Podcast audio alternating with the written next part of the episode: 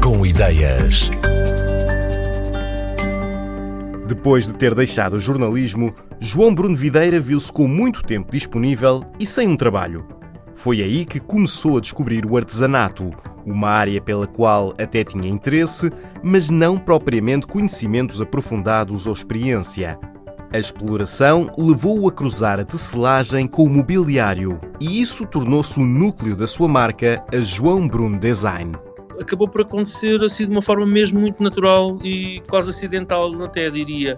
Eu não tenho qualquer formação nesta área das artes eh, decorativas ou do trabalho têxtil em concreto e eu estava hum, sem trabalho, estava desempregado e portanto tinha muito tempo e fui inventando, fui fazendo experiências um dia, um amigo meu deu-me uma cadeira para as mãos, uma cadeira velha, que tinha o assento em palha, o assento estava estragado, a palha estava já eh, rota eh, e, portanto, a cadeira estava inutilizável, basicamente.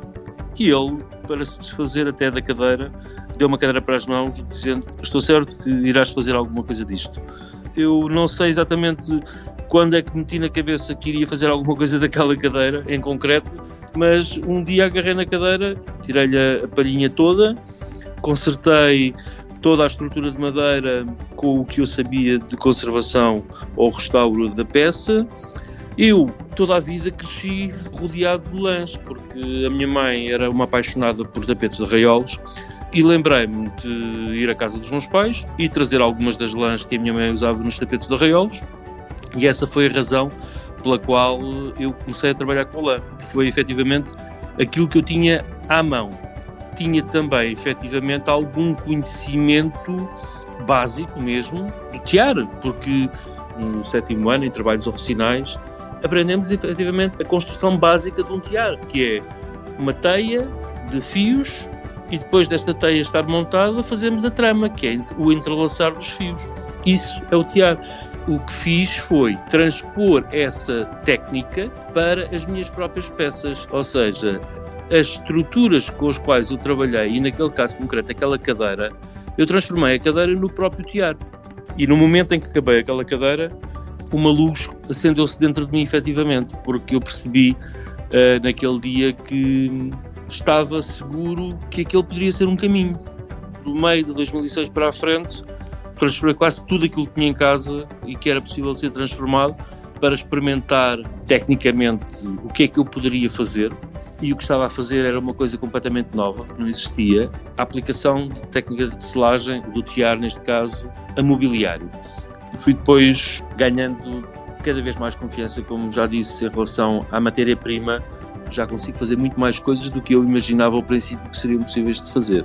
Eu aprendi a, a, conhecer as suas próprias características, a maleabilidade, a testar a resistência da lã e das próprias peças, porque é um jogo de tensão, porque a lã para ficar direitinha, esticada e para ficar bonita tem que ficar nessa tensão, para fazer um tecido ou uma superfície onde as pessoas possam sentar, ou no caso de bancos ou de cadeiras, para o fio ficar completamente direito, tem que haver uma tensão certa porque eu já cheguei a partir peças de madeira, inclusivamente, com a força que fiz da lã. E, portanto, esta tensão que se aplica faz parte desse conhecimento que nós temos que ter da matéria-prima.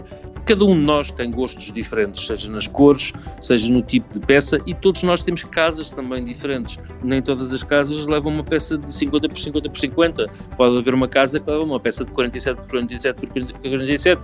É uma gama variada, mas de complementos para a casa bancos, cadeiras, banquetas, puffs de dois géneros. Eu faço puffs inspirados nas rochas graníticas, que são as pedras de lã. Tenho outros puffs que são reaproveitamento de pneus usados. Tenho alguns tipos de cadeiras diferentes, painéis de parede, que são no fundo quadros de lã, uns mais geométricos também, outros bastante mais uh, orgânicos eu estou numa nova série intitulada Raízes, estou a criar umas formas bastante orgânicas e que são os nossos vasos sanguíneos até às raízes das árvores, às árvores em si. Faço candeeiros, faço mesas, secretárias, complementos de decoração, com um toque de cor, com um toque de calor também, porque ele é um material quente pelas vivências e pelas memórias que transmite. Eu gosto muito daquilo que faço mesmo. Os padrões de cores que encontramos nas peças da marca João Bruno Design são fruto, sobretudo, do improviso e do instinto próprio de quem tem a vontade de vários anos a trabalhar com a lã.